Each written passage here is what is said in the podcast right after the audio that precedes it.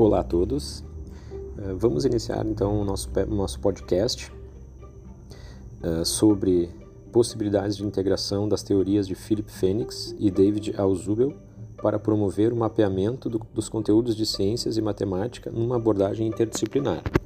Essa apresentação faz parte do mestrado em ensino de ciências e saúde e o nosso grupo é Patrícia, Marcos, Ronaldo e Gabriel. A contribuição uh, dos dois pensadores norte-americanos, né, Fênix e Azubel, como proposta para promover as necessárias mudanças curriculares, com ênfase no desenvolvimento da aprendizagem e cidadania. Destaca-se então que, embora historicamente os modelos datem de algumas décadas, esses são extremamente favoráveis para nossos propósitos de transformação do currículo, à luz das necessárias mudanças da sociedade do século XXI a teoria dos significados da vida humana, de Fênix, e a teoria da aprendizagem significativa, significativa desculpa, de Alzubel. Ambas as teorias têm como produto o desenvolvimento do saber por meio de mapeamento cognitivo da informação. No caso, mapa de conhecimento e mapas conceituais.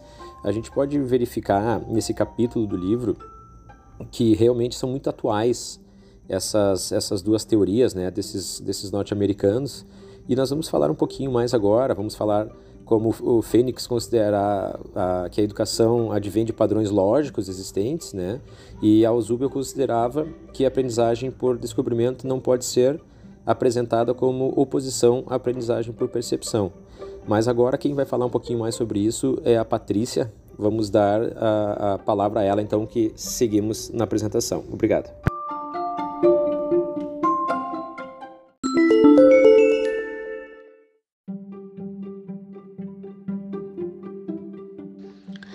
Continuidade ao nosso podcast, vou falar um pouquinho agora sobre a teoria dos significados da vida humana de Philip Phoenix, como estratégia de mapeamento do conhecimento. Philip Phoenix foi um professor na Universidade da Colômbia. Seu argumento principal é que a educação deriva de certas considerações fundamentais sobre a natureza humana e do conhecimento. A vida humana é um padrão de significados e a educação geral permite a geração desses significados. O indivíduo tem o poder de experimentar os significados. Esse processo de geração e experimentação de significados, entretanto, está sob constante ameaça ou pelo espírito crítico oriundo da herança científica, ou pela fragmentação do conhecimento, pela especialização de uma sociedade complexa e interdependente, pela massa dos produtos culturais, especialmente de conhecimentos, ou ainda pela rapidez com que as condições da vida humana mudam, como resultado de uma sociedade que é em constante evolução, o que traz um sentimento de impermanência e insegurança. A teoria de Phillips busca o significado de uma forma de integração da individualidade e da totalidade do indivíduo e seu conhecimento. A partir da análise dos possíveis modos de entendimento humano, surgem seis padrões fundamentais de significados destinados por Fênix. Estes são o significado simbólico, o significado empírico, o significado estético, o significado sinoético, o ético e o simpoético.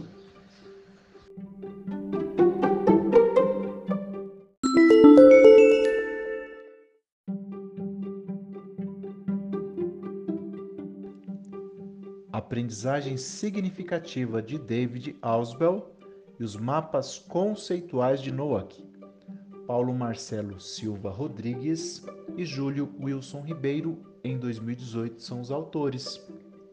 Quatro anos depois da teoria dos significados da vida humana de Fênix, em 1968, Ausubel concebeu a sua teoria da aprendizagem significativa. Para ele, o indivíduo possui uma complexa estrutura cognitiva resultante dos processos de aquisição e utilização de conhecimento. A aprendizagem significativa é o processo no qual uma nova informação interage com uma estrutura de conhecimento específica denominada subsunsores, ou seja, quando uma nova informação ancora em conceitos já existentes e relevantes para o indivíduo. Quando esses novos elementos são inseridos na estrutura cognitiva, ocorre uma reorganização, sendo conceituada como reconciliação integrativa. Para Noack, 2010, essa reconciliação integrativa pode ser atingida por uma organização das estruturas conceituais hierárquicas à medida que uma nova informação é apresentada. Para isso, Noack idealizou o mapa conceitual como uma ferramenta que auxilia na organização dos conceitos de um conteúdo em questão. Os mapas conceituais são esquemas que representam a estrutura conceitual de um conhecimento ou parte dele. Nos esquemas apresentados, são visíveis os conceitos e suas relações significativas com outros conceitos, formando assim um complexo de informações.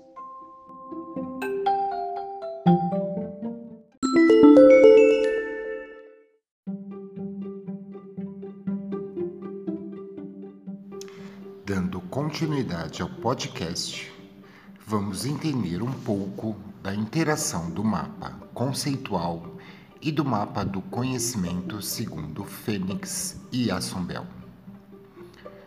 Ambos tiveram pensamentos diferentes, mas conciliadores. Fênix apresenta um tema, o envolve em outras ciências e causa um efeito multidisciplinar e interdisciplinar.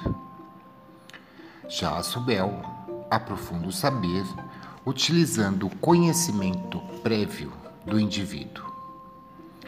Quando utilizamos a interação do mapa conceitual e do mapa do conhecimento, notamos pontos em comum que podem ser desenvolvidos por diferentes áreas ou determinadas disciplinas que poderão utilizar algo que foi ministrado em outra, fazendo assim uma abordagem interdisciplinar.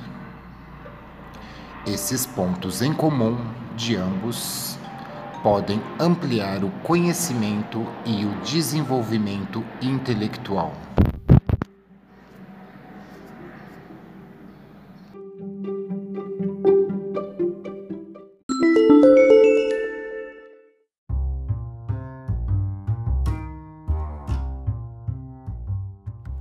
Iremos agora apresentar a parte final do nosso podcast.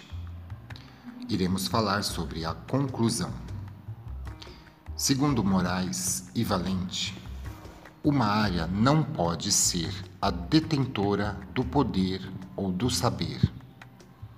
Ela necessita de outras áreas, outras ciências, outros saberes, para que seja mais inclusiva e assim validar o conhecimento. Quanto mais aprofundado um determinado assunto for, se torna multidisciplinar, criando assim uma conscientização sobre a realidade, fazendo com que o indivíduo identifique o certo do errado.